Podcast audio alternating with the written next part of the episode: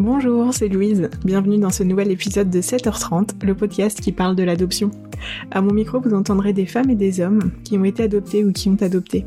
Ils nous témoignent de leur histoire, de leur parcours en toute authenticité et avec vérité. C'est parti, je te souhaite une belle écoute. C'est parti Avant de commencer, je t'invite à aller écouter la première partie de cet épisode avant de découvrir la suite. Et pour tous ceux qui ont écouté la première partie et qui sont au taquet pour connaître la suite, ça y est, on y est, l'épisode est là. Alors cette fois-ci, Doris nous partage son voyage au Brésil avec sa famille, les questions qu'on lui pose concernant ses origines, qui ont tendance d'ailleurs à nous pousser à rentrer dans notre intimité alors qu'on n'a pas envie. Elle parle aussi de sa relation à son anniversaire parmi beaucoup d'autres choses. J'ai une petite question à te poser, est-ce que tu es retournée au Brésil? Oui, alors je suis retournée au Brésil euh, quand j'avais 12 euh, ans. En fait, euh, moi, mes parents m'ont toujours dit, voilà, t'as ton histoire. Oh, déjà, ça, de base, je trouve que le fait de dire ça à un enfant, c'est hyper positif parce que ça te fait prendre conscience que t'es un individu à part entière et que t'as ton histoire à toi, quoi. Et je trouve que déjà, même n'importe quel parent euh, qui n'a pas adopté devrait pouvoir être dans cette conception-là euh, que ton enfant, il a son histoire à lui, quoi. Et du coup, euh, donc moi j'ai toujours grandi avec ça. Et mes parents m'ont toujours dit, si un jour tu as envie, besoin de retrouver, faire des recherches et tout, on est là pour toi. Enfin, si tu as besoin de notre aide, on t'aidera on t'accompagnera, enfin voilà quoi. Euh, et ils m'ont toujours dit aussi, euh, si tu veux un jour retourner au Brésil, euh, on ira quoi. Et du coup, alors moi dans mon souvenir, j'ai l'impression qu'à un moment donné, bon tu vois en plus à l'adolescence, ben tu commences à plus euh, être dans cette phase quête identitaire. Donc du coup, voilà, le sujet revient un peu plus. Mais euh, j'ai l'impression d'avoir dit un petit peu euh, rapidement, ah ouais, j'ai envie de retourner au Brésil. Mais sans non plus, je n'arrive pas à me souvenir vraiment si j'avais vraiment envie ou si j'ai dit ça comme ça, tu vois. Et en fait, j'ai l'impression que très vite le truc s'est emballé et très vite en fait, bah bon, on a mis du temps parce qu'il y avait le, le fait qu'il fallait avoir le budget pour partir au Brésil. Donc je sais que mes parents ont mis un, du temps à. Enfin, je, pense peut-être. On a mis un an, tu vois, à préparer le voyage, mais il fallait le temps d'avoir le budget, puis de partir, et voilà. Mais euh, j'ai l'impression que le truc s'est emballé en mode euh, bon bah c'est bon on part au Brésil quoi. Après tu vois mes parents ils étaient venus me chercher, ils avaient passé un mois au Brésil donc eux-mêmes ont leur propre histoire avec le Brésil avec ce voyage et euh, c'est la première fois qu'ils faisaient un, long voyage enfin voilà et donc du coup bah je pense peut-être qu'ils avaient eux leur enthousiasme et eux leur propre envie de retourner aussi au Brésil. Mais bon bref toujours est-il qu'on y allait alors moi j'étais pas du tout contre hein, mais effectivement j'avais été demandeuse. Euh, et donc on est parti au Brésil. Alors ça s'est organisé un peu en deux, en deux temps. Il y avait un temps euh, voyage touristique, donc vraiment, euh, vraiment classique. Donc on a fait les grandes villes, on a fait Sao Paulo, on a fait les chutes d'Iguassou, Rio de Janeiro. Et après, en fait, du coup, on est allé, donc il y avait une autre semaine où on est allé en fait à Maceió, donc de là où mes parents sont venus me chercher. Donc c'est au nord-est euh, du Brésil. Et euh, donc on est allé passer une semaine là-bas. Et euh, en fait, là on n'était pas en mode touristique. On était en mode un peu plus utile. Et comme mes parents avaient vraiment passé du temps là-bas, ben, eux aussi ils voulaient retrouver un peu, tu vois, la ville où ils avaient été. Il y a énormément de choses qui m'ont marqué à ce moment-là. Enfin, déjà, euh, bah moi j'avais 12 ans et en fait la, misère dans les rues, euh, voilà, ça te marque quoi. Enfin, euh, voilà, il y a, des quartiers des fois où tu sens les gens ils te disent euh, ne restez pas là. Enfin voilà, c'est faut pas être là. tu vois des gens qui se droguent dans des coins de rue. Moi, je me souviens, j'ai une image d'une d'une jeune fille. Bah, moi, j'avais 12 ans et donc typiquement qui devait avoir mon âge, qui avait un bébé dans les bras, qu'on voyait bien qu'elle était, c'était euh, la misère. Elle était à la rue et tout. Enfin, du coup, tu vois, moi, ça me faisait aussi un choc, quoi. Enfin. Euh, euh à la fois de voir que d'autres gens étaient dans cette misère là et et à la fois de dire que bah, peut-être que c'est une part de ton histoire qui est qui est là dans ces rues. Et en même temps de te dire, ben moi j'aurais pu euh, grandir là-dedans et j'aurais pu finir comme ça. Et en fait, euh, Et en fait, non, j'ai grandi en France, j'ai la nationalité française. Enfin, tu vois, d'être hyper aussi reconnaissant vis-à-vis de la vie, quoi, de, de, vraiment te rendre compte de la chance que tu as. Donc, il y a un peu tout ça accumulé. Et, euh, et, donc il y a eu le fameux épisode aussi où euh, du coup mes parents étaient venus me chercher à l'orphelinat donc euh, à Maceió. Aujourd'hui c'était plus un orphelinat, c'était une maison de particuliers. Et donc, euh, on y est retourné et euh, on se rend compte sur le moment que c'est. Enfin, on savait que c'était plus un orphelinat, mais on savait pas ce que c'était devenu. Et donc, on se rend compte une fois devant que c'est une maison de particulier. Et euh, je me souviens que euh, au, début, euh, on n'ose pas sonner, on n'ose pas. Enfin, toi, juste, on s'apprête juste à rester devant, quoi. Et en fait, il y a des voisins d'à côté qui viennent tout de suite nous parler. Et en fait, on voit qu'ils sont habitués à ce qu'il y ait des gens qui viennent et, notamment des familles adoptives, quoi. Et, et, donc ils nous disent mais si sonnez sonnez au contraire enfin voilà la dame elle va vous faire visiter tout ça machin quoi donc, euh, je crois que mes parents ont sonné ou la, ou la dame arrive. Enfin, je me souviens plus. Enfin, toujours est-il qu'on se retrouve à visiter cette maison. Et mes parents me, enfin, on visite cette maison et mes parents euh, me parlent. Euh, donc ça ressemble peu à un, orphelinat, mais quand même, ils me disent ah, tu vois, c'est, ils reconnaissent l'endroit quand même en disant tu vois, c'est, c'est là où on t'a donné ton premier biberon. C'est là où on t'a pris dans nos bras la première fois, c'est là où on changeait tes couches, ah, c'est là où tu dormais dans le petit berceau, enfin tu vois des trucs comme ça. On fait cette visite qui dure je sais plus combien de temps et on rentre, euh, et je crois déjà dans le taxi, euh, je m'effondre, je me mets à pleurer, pleurer, pleurer. On rentre à l'hôtel, euh, je pleure, je pleure, je pleure, je sais plus m'arrêter. Et je me souviens, personne ne comprend ce qui se passe. Et moi-même, je comprends pas. Et il y avait, oui, on était allé en voyage aussi avec des un couple d'amis à mes parents. Et ça les a marqués aussi, quoi. Et ma mère m'a toujours dit, mais, euh, mais dis, parle. Enfin, ma mère m'a toujours, toujours, encouragé à parler, mais moi, j'arrivais pas à parler. Encore une fois, en lien avec ces fameuses émotions et tout, que j'arrive pas à gérer. Et c'est tout, en fait. Je pleure, je pleure, je pleure. Et je dis jamais pourquoi je pleure. Et même pas à moi-même, parce qu'en fait, je sais pas pourquoi je pleure. je sais pas qu'est-ce qui se passe et pourquoi je suis submergée à ce point. Et, et ça dure, ça dure, ça dure. Bon, je pense que le lendemain, j'ai arrêté de pleurer, mais tu vois, ça a duré des heures quand même. Et encore une fois, j'ai compris ça dans cette fameuse euh, thérapie que j'ai fait. Euh, en fait, la psychologue m'a expliqué que, euh, en fait, c'était connecté à mes sens, à ma sensorialité, et qu'en fait, certainement dans cet endroit, eh ben, il y avait des odeurs, il y avait même au niveau de ta vue, enfin tes sensations, en fait. en fait, tout ça, ça m'était revenu en pleine figure, et voilà, ça s'était activé en moi, quoi, et ça m'avait bah, bouleversé et j'avais revécu ça, mais au niveau sensoriel, quoi. Pas, pas à un autre niveau que sensoriel. Et du coup, qu'est-ce que. Enfin voilà, ça m'a fait revivre énormément de choses. Enfin voilà, j'avais cinq mois, euh, quatre mois, cinq mois, il s'est passé énormément de choses dans ma vie à quatre, cinq mois en fait. du coup, euh, du coup, bah, bah oui, forcément que ça m'a bouleversé, forcément que ça m'a touché, ça m'a fait revivre des choses. Je savais pas quoi, mais mais c'est la seule manière que j'avais d'exprimer, c'était de pleurer. Peut-être même d'ailleurs de retrouver cette manière de s'exprimer comme quand on est bébé et que t'as aucun moyen de t'exprimer autre que par les pleurs. Et donc de juste de retrouver cette euh, expression primaire et du coup, voilà, j'ai compris ça bah, forcément des années après, quoi. Mais, euh, mais donc voilà, durant ce voyage-là, bah, on, a, on a fait ça.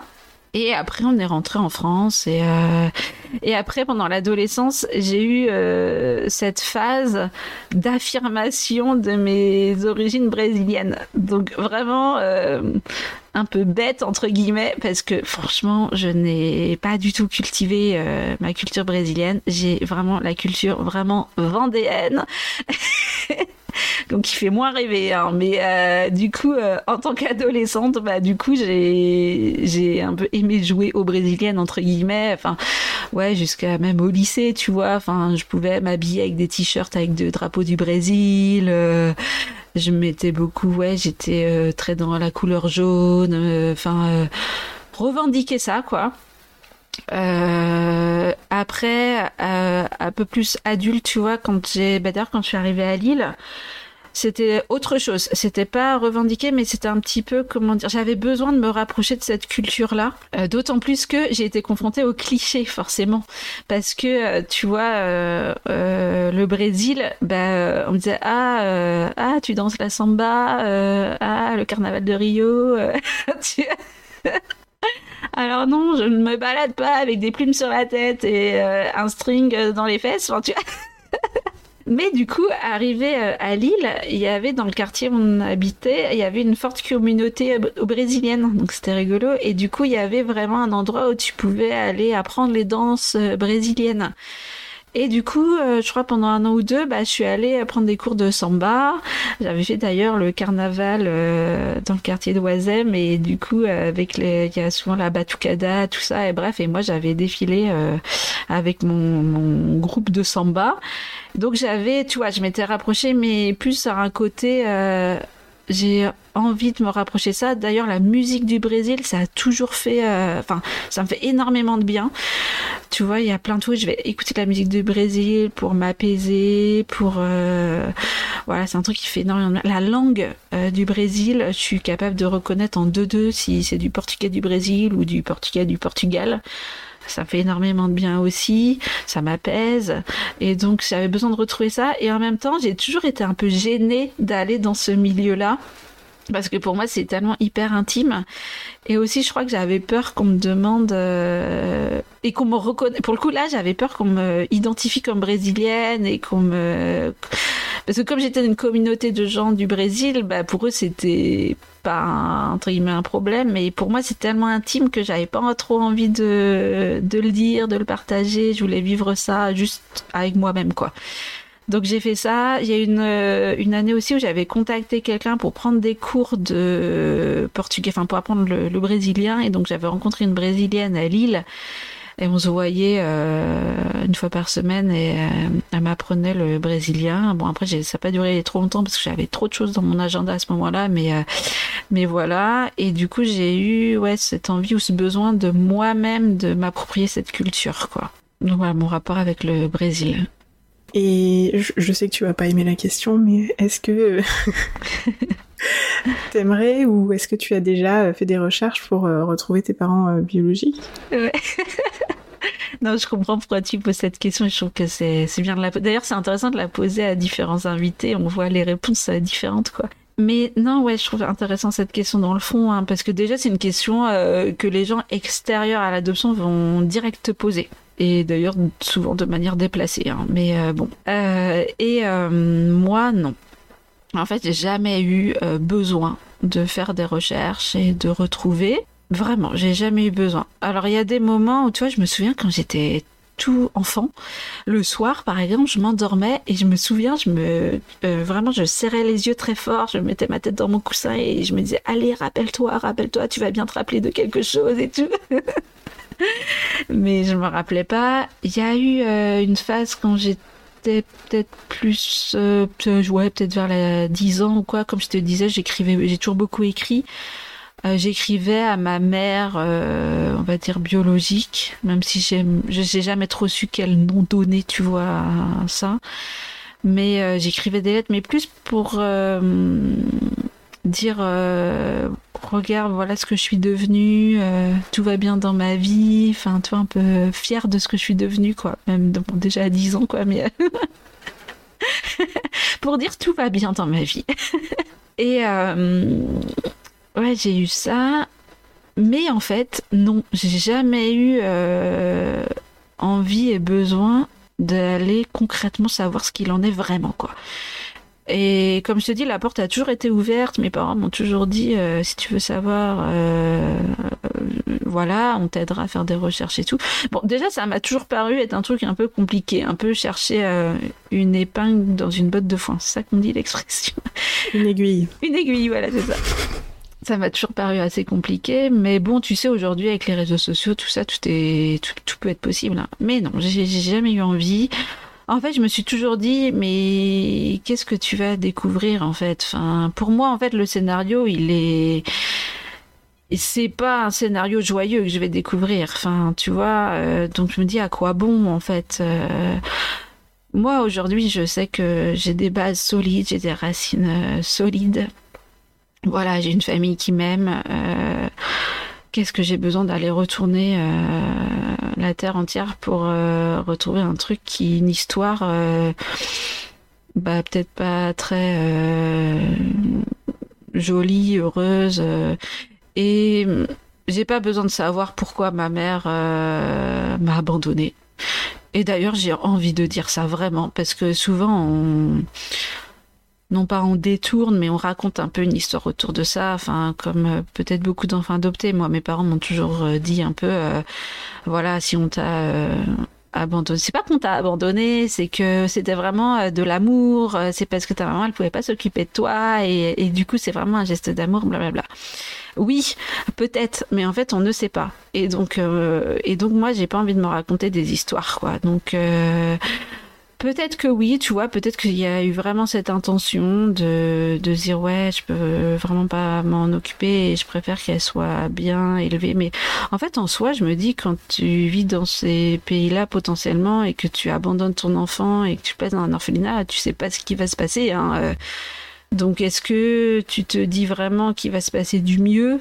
Tu sais pas en fait. Donc, euh, en fait, voilà, moi, j'ai toujours voulu dans ma vie accepter de pas savoir. Après, j'ai eu un peu de manière détournée ma phase de quête. Parce que, euh, voilà, en étant notamment éducatrice spécialisée, bah, j'ai rencontré tellement de situations de femmes dans la précarité, dans la violence, dans l'alcool, dans la drogue, avec des troubles mentaux, euh, qui qui avaient vécu dans des pays en guerre, qui avaient fui des pays en guerre, qui avaient été victimes de traite des êtres humains, enfin euh, violées, enfin tout ce que tu veux que en fait j'ai l'impression que j'ai fait le tour des scénarios possibles en fait. Et en fait je me dis c'est peut-être peut-être ma manière à moi d'être dans cette fameuse recherche.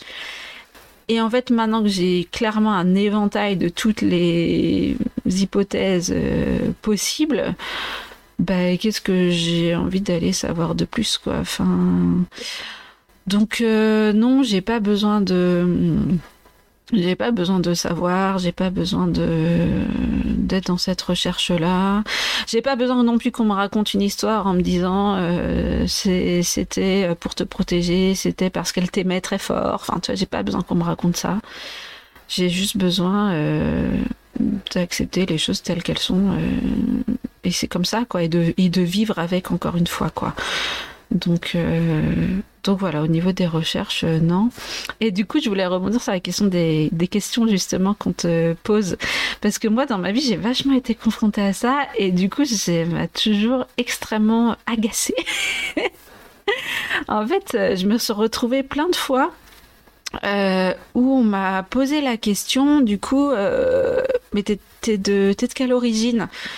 Et alors parfois au début c'est pas du tout, on va dire euh, mal intentionné, c'est ça peut être de la curiosité. Alors certes de la curiosité mal placée, mais euh, c'est une question qui peut paraître banale, légère. Mais en fait, je me suis retrouvée tellement de fois dans des, situations incongrues. On m'a posé cette question et où j'ai dû répondre et du coup révéler une partie de moi tellement intime alors que je ne voulais pas euh, que j'ai toujours vécu ça comme un peu une sorte de violation de ma vie privée et euh, j'ai toujours eu du mal avec ça. Et du coup, j'ai essayé plein de trucs. Donc déjà, euh, c'est des gens qui, euh, donc d'emblée, on se connaît pas forcément, et ils vont te poser cette question comme ils te posent la question de t'habites où. Donc voilà, sauf que t'es de quelle origine, ça soulève autre chose. Et donc, et souvent, ils ne s'arrêtent pas là. Encore, ils pourraient s'arrêter là, mais Bon, après, je pense que comme ma réponse donne à euh, vouloir en savoir plus, bah, du coup, ça s'enchaîne. Et la question d'après, c'est toujours Ah, euh, parce que je dis, bah, je suis du Brésil, euh, j'ai d'origine du Brésil. Ah, c'est de qui Ton père ou ta mère? Donc là, tu te retrouves à dire ben, alors, du coup, longtemps, je disais Ben non, ben, j'étais adoptée, gna gna gna. Et donc, ah, et du coup, mais du coup, t'as, ah, et du coup, tu connais tes origines, enfin, t'as fait des recherches, gna gna. Et là, tu vois, tu viens en trois questions, tu arrives sur un sujet, mais tu te dis, mais en fait, euh, on se connaît pas, j'ai pas envie de te parler de ça, moi-même. Euh, j'en parle à moi-même, mais pas souvent non plus. Enfin, tu vois, je veux dire, et ça m'a toujours énervé. Donc après, j'avais mis un petit peu en place des stratégies pour euh, contourner le truc. Donc quand on me disait, t'es de quelle origine euh, Je disais, ah, alors soit j'affirmais vraiment, je suis de Vendée.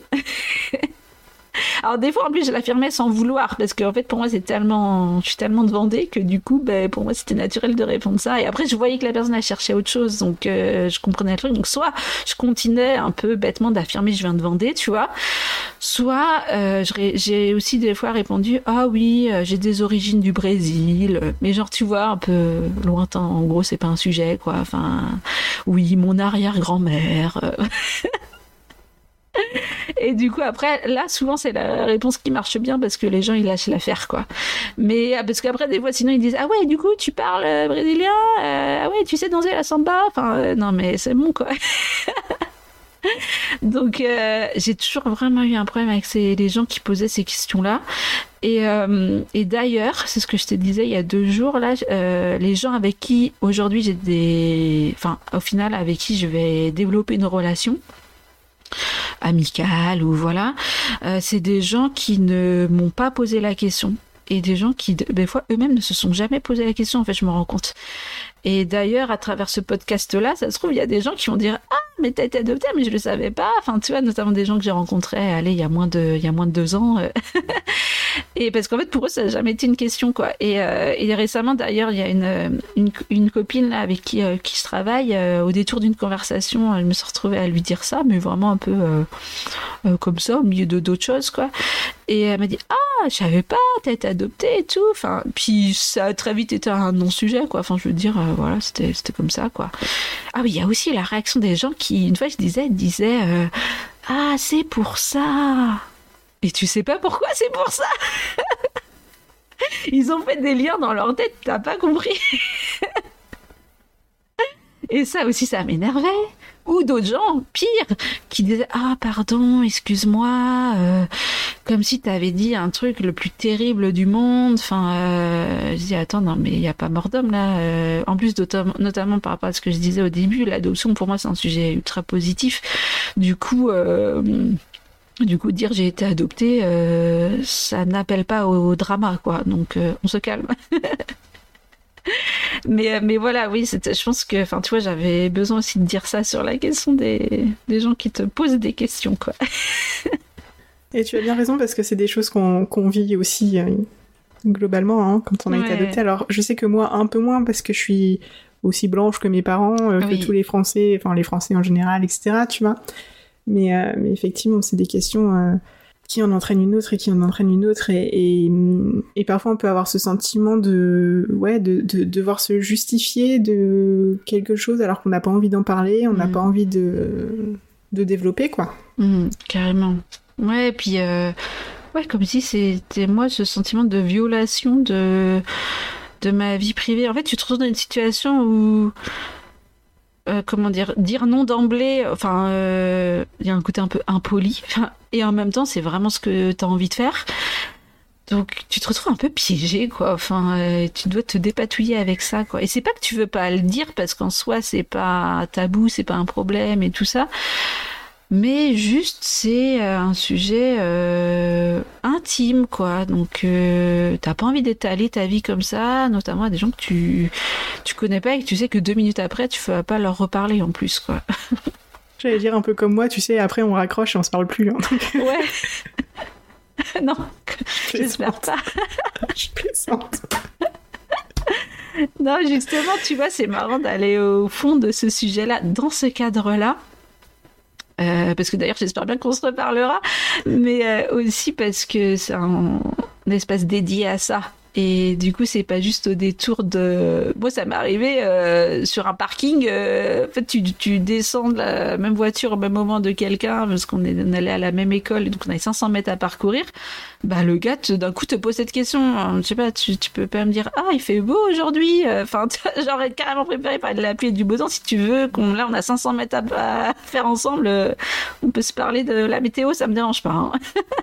Alors j'ai une petite question encore. Euh, tu disais que t'aimais pas fêter ton anniversaire. Alors moi, c'est quelque chose que j'ai vécu aussi pendant longtemps. Est-ce que tu as identifié un peu pourquoi?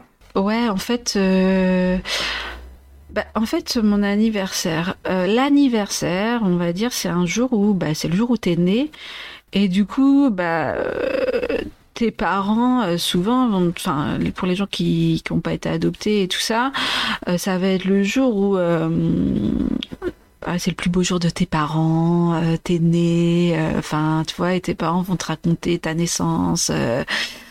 voilà, c'est limite, c'est tu vois, c'est un moment marquant de partage avec tes parents, quoi. Et moi, en fait, je me dis, bah, le jour où je suis née, déjà, je sais pas ce qui s'est passé. Et en soi, ça se trouve, quand le jour où je suis née, ben, c'était un peu un problème, quoi. Euh, parce que typiquement, ben, quelques jours ou semaines après, j'étais abandonnée. Donc j'imagine que quand même, le jour où je suis née, c'était pas genre, ouh, trop bien. Euh. Donc, euh, bon. Déjà, tu vois, je me dis c'était pas c'était pas potentiellement un jour joyeux, voilà. Et en même temps, bah, qu'est-ce qui s'est joué ce jour-là? J'en sais rien. Euh, et du coup, bah, comme euh, encore une fois, je suis dans ce truc de j'en sais rien, bah, en fait, j'ai besoin de me retrouver avec moi-même et de, de vraiment, justement, me vraiment être en, connecté à mes émotions, vraiment être à l'écoute de moi, de ce qui se passe en moi. Et, et d'être avec moi-même, c'est tout quoi, et d'être euh, quelque part seul face à mes mes pensées, voilà, mes émotions et euh, et aujourd'hui, bah c'est pas du tout un jour triste pour moi, mais c'est un jour pour moi.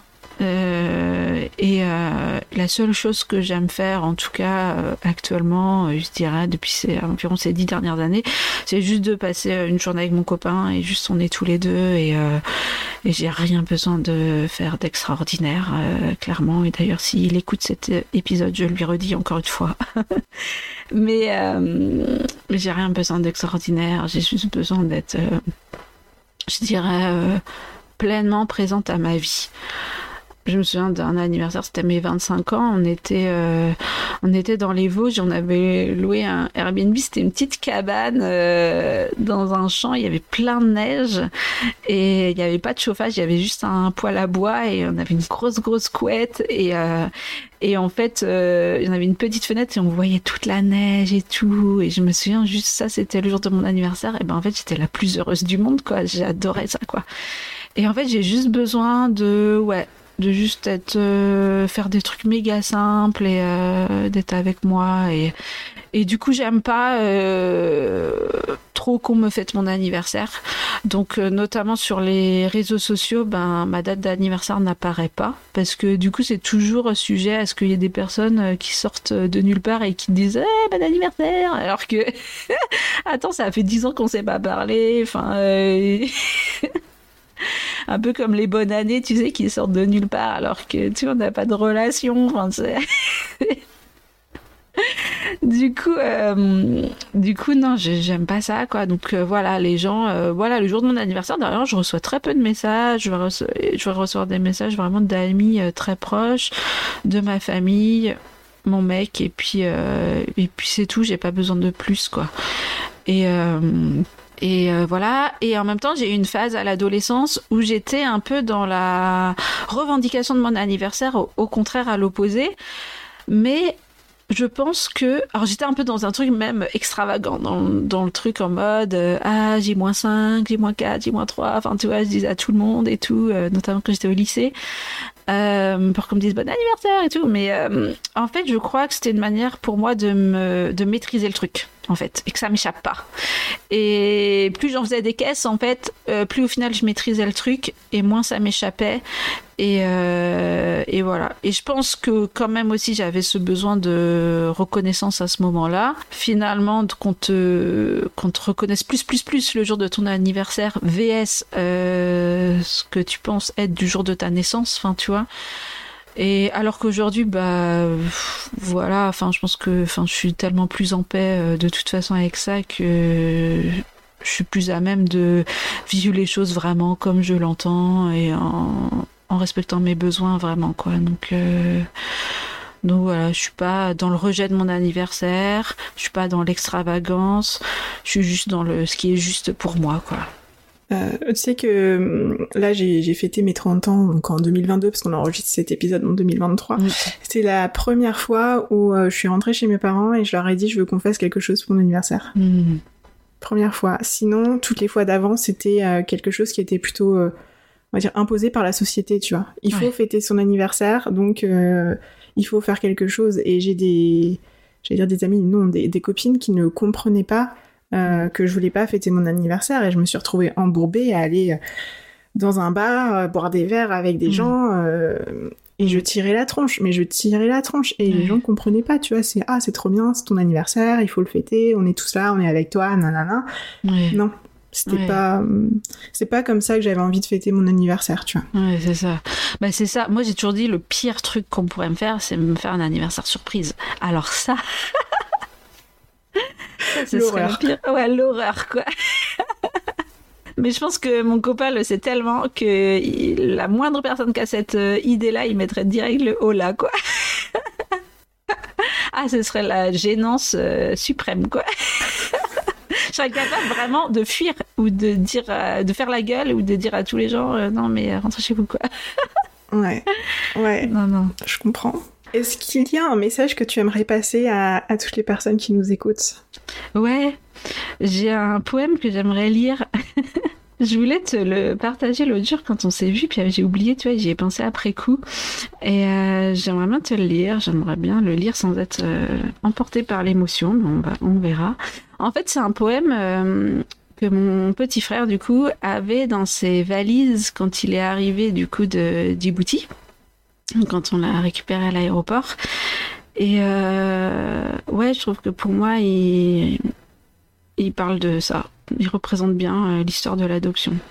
Et je pense qu'il peut parler autant aux enfants adoptés qu'aux parents euh, adoptants, du coup. J'y vais? Il était une fois deux femmes qui ne s'étaient jamais rencontrées. L'une dont tu ne te souviens pas, l'autre que tu appelles maman. Deux vies différentes, dans l'accomplissement d'une seule, la tienne. L'une fut ta bonne étoile, l'autre ton soleil. La première te donna la vie, la seconde t'apprit comment la vivre. La première créa en toi le besoin d'amour, la seconde fut là pour le combler. L'une te donna tes racines, l'autre t'offrit son nom. La première te transmit ses dons, la seconde te proposa un but. L'une fit naître en toi l'émotion, l'autre calma tes angoisses. L'une reçut ton premier sourire, l'autre sécha tes larmes. L'une t'offrit en adoption, c'est tout ce qu'elle pouvait faire pour toi. L'autre pria pour avoir un enfant, et la Providence la mena vers toi. Et maintenant, quand tu me poses l'éternelle question, héritage naturel ou éducation, de qui suis-je le fruit? Ni de l'un ni de l'autre, mon enfant. Tout simplement de deux formes différentes de l'amour. Merci. Je le connaissais. C'est vrai. Et je te promets, quand tu, tu m'as parlé de ce poème, je me suis dit, ce sera celui-là ou pas Parce que j'ai pas, pas souvent entendu beaucoup de poèmes sur ce sujet-là. Mm. Et euh, c'est un poème que ma maman m'avait montré quand j'étais petite. Et Euh, ça fait remonter des émotions chez moi, bah en tout oui. cas. ouais. Donc merci beaucoup pour ce partage. Avec plaisir, je voulais vraiment le lire et je suis contente de ne pas avoir craqué en le lisant. Tu sais que je me suis entraînée avant. mais je trouve que c'est un très beau poème. euh, Et je sais pas si tu seras d'accord avec moi, mais du coup, qui pour moi, c'est le cœur en fait du sujet, quoi. Complètement. Écoute, euh, Doris, je te remercie infiniment pour notre échange. Si les auditeurs euh, souhaitent te retrouver, échanger avec toi, où est-ce qu'ils peuvent te retrouver? Eh ben, écoute, sur, euh, sur mon compte Instagram, avec plaisir. Donc, c'est projet-du-bas et moi EMOI. Donc, c'est le nom de mon entreprise parce que, à côté de ça, je suis coach, j'accompagne les entrepreneurs à se lancer dans leurs projets. Et donc, en allant chercher euh, les mois qu'ils mettent dans leurs projets. et, euh, et merci à toi vraiment pour, euh, pour ce partage, ce temps d'échange. Je pense que c'est un peu une étape dans ma vie aussi de faire ça. C'est moi qui suis venue vers toi, tu vois, et euh, c'est un challenge pour moi, je pense, de parler de ça vraiment. Et euh, merci pour ton podcast. Ça me touche, merci beaucoup. je, je mettrai ton compte Instagram dans les notes de cet épisode pour que chacun puisse te retrouver et euh, je mentionnerai aussi sur Instagram, sur le compte Instagram, ton compte à toi du coup. Euh, merci beaucoup pour tes mots qui me touchent beaucoup, euh, qui dans cet épisode il y a quelques larmes qui ont coulé, on va pas se le cacher. C'était fort en émotion et justement je trouve que c'est beau d'avoir des émotions et de les laisser s'exprimer quand elles sont là. Donc, euh, donc, voilà, donc sur ces, ce, beau poème, euh, je vous souhaite à tous une bonne journée, une bonne soirée, une bonne nuit, j'en sais rien. Mais en tout cas, je vous dis à la semaine prochaine. Salut C'est Louise. Et voilà, c'est fini pour cet épisode. Si tu souhaites faire passer des messages ou réagir à cet échange, tu peux le faire sur le compte Instagram 7h30.podcast. Je me ferai un plaisir de les relayer à la personne qui vient d'échanger avec nous. D'ailleurs, si cet épisode t'a plu, je t'invite à en parler autour de toi et à mettre 5 étoiles et un commentaire si tu en as envie sur Apple Podcast. Ça permet de donner de la visibilité au podcast ainsi qu'à tous ces échanges. Et si tu as envie de partager ton histoire et ton parcours à ton tour, je t'invite à remplir le formulaire qui est en lien dans les notes de ce podcast. J'échangerai avec toi avec grand plaisir. En tout cas, d'ici là, je te dis à la semaine prochaine.